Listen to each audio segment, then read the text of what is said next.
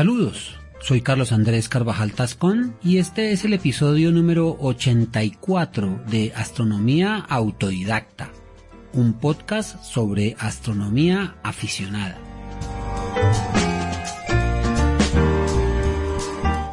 Bienvenidos.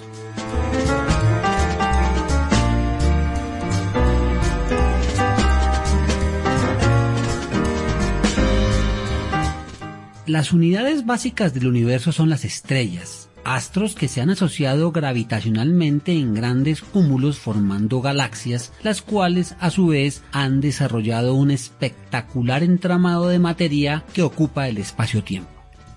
Las estrellas desde el inicio de los tiempos han fabricado la materia que compone todo lo visible y que, incluso después de un largo proceso evolutivo, ensambló estructuras capaces de autorreplicarse y mutar que conocemos como seres vivos como nosotros, los humanos, que desarrollamos además la capacidad para estudiar la vida de los astros que es de lo que se tratarán los próximos episodios.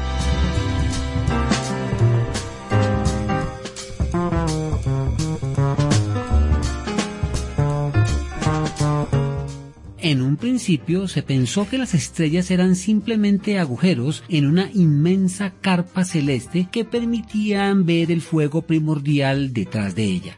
También fueron consideradas como almas de los muertos o luces de lejanas tribus o civilizaciones.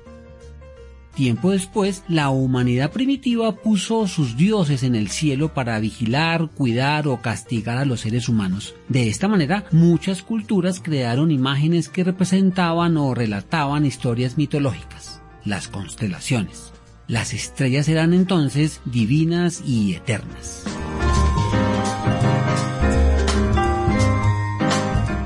Las creencias mágico-religiosas sobre la naturaleza de las estrellas asociada a su aparente inmutabilidad mantuvieron las ideas sobre un universo estable, perfecto y eterno girando alrededor de la Tierra ubicada en su centro.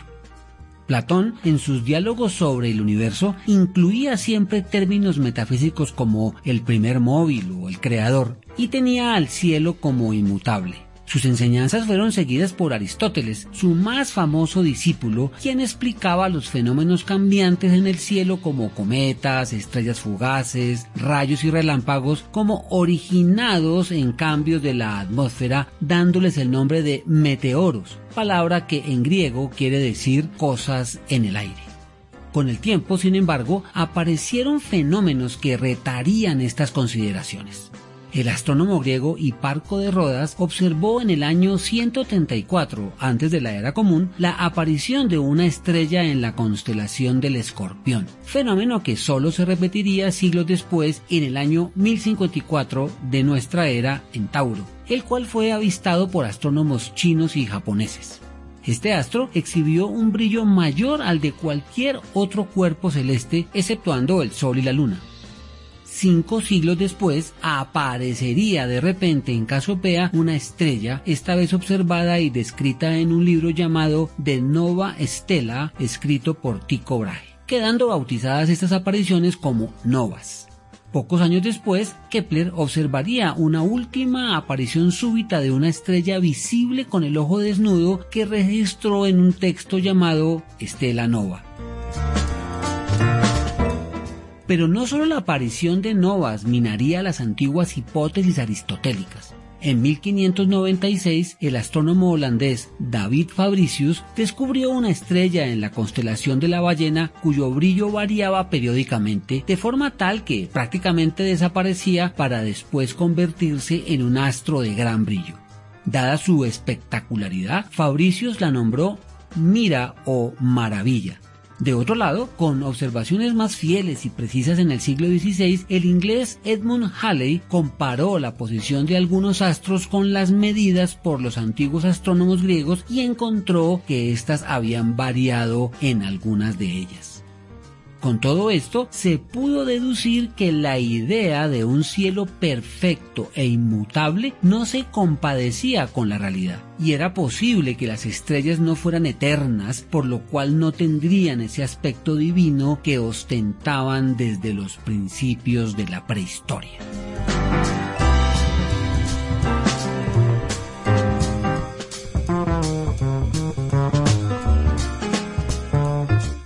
La noción del cambio celeste propició hipótesis sobre el nacimiento y probablemente la muerte de las estrellas. Una de las primeras, conocida en 1630, cuyo autor fue el filósofo y matemático francés René Descartes, postulaba que el universo estaba lleno de remolinos de partículas a partir de las cuales el Sol y las estrellas se habían condensado.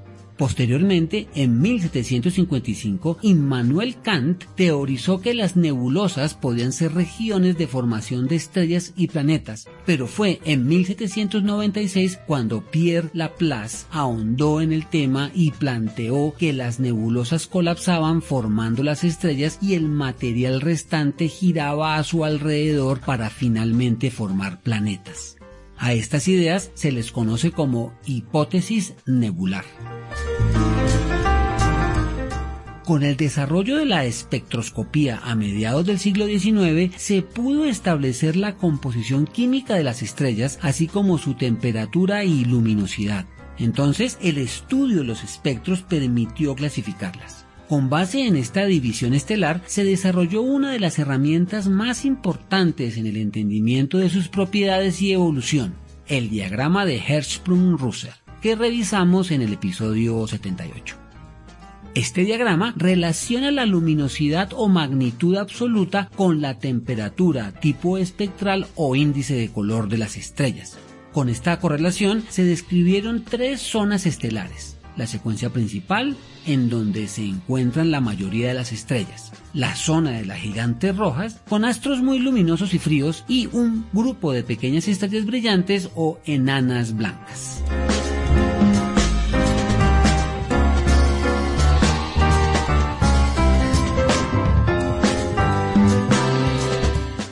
Henry Norris Russell, uno de los autores del diagrama HR, lo utilizó en una de las primeras hipótesis sobre la evolución estelar. Siguiendo la hipótesis nebular y tomando la amplia gama de temperaturas y luminosidades estelares, en 1913 desarrolló la idea de que las estrellas nacían a partir de colosales masas de gas, las cuales comenzaban a contraerse y calentarse y en la medida en que envejecían alcanzaban una temperatura máxima, momento a partir del cual seguían contrayéndose pero perdiendo calor hasta convertirse finalmente en brasas extintas.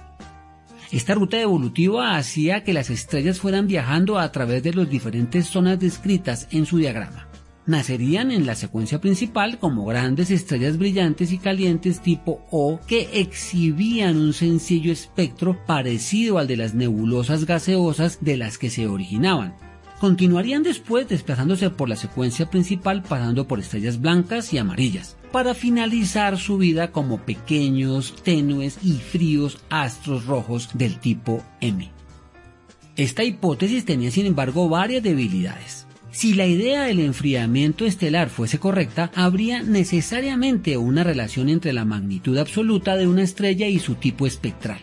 Sin embargo, en el diagrama HR era claro que muchas estrellas, a pesar de tener la misma clasificación espectral, tenían un amplio rango de luminosidades pudiendo ser desde enanas hasta supergigantes.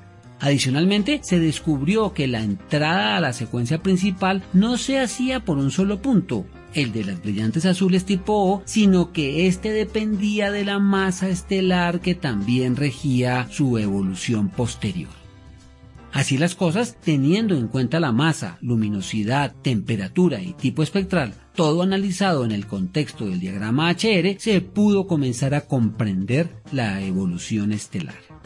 Las estrellas nacen de una nube de gas y polvo y de acuerdo con su masa se ubican en un punto específico de la secuencia principal en donde permanecen por un tiempo definido hasta agotar su combustible. Este es muy corto en estrellas masivas y largo en estrellas de baja masa. Una vez que la estrella no cuenta con el material necesario para producir energía de manera eficiente, comienza a presentar cambios en su tamaño y temperatura, convirtiéndose en gigantes rojas para posteriormente acabar como enanas blancas, como es el caso del Sol, o en estrellas de neutrones o agujeros negros en el caso de las estrellas más masivas.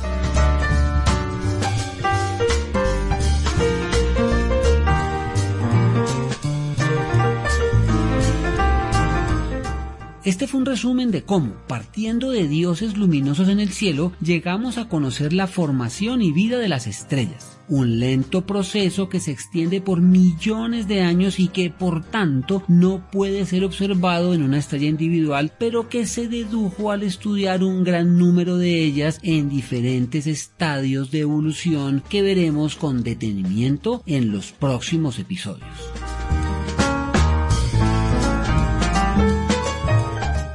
Agradezco la revisión de este tema a mi padre, Luis Carvajal, que ha sido mi compañero incondicional de afición y observación.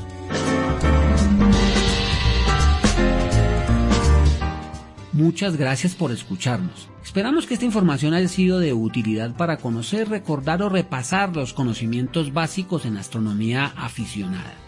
Queremos recordarles que la única manera de que las plataformas difundan el podcast es que ustedes califiquen o compartan los episodios ayudándonos de esta manera a que podamos llegar a más aficionados y a aquellos que aún no lo son.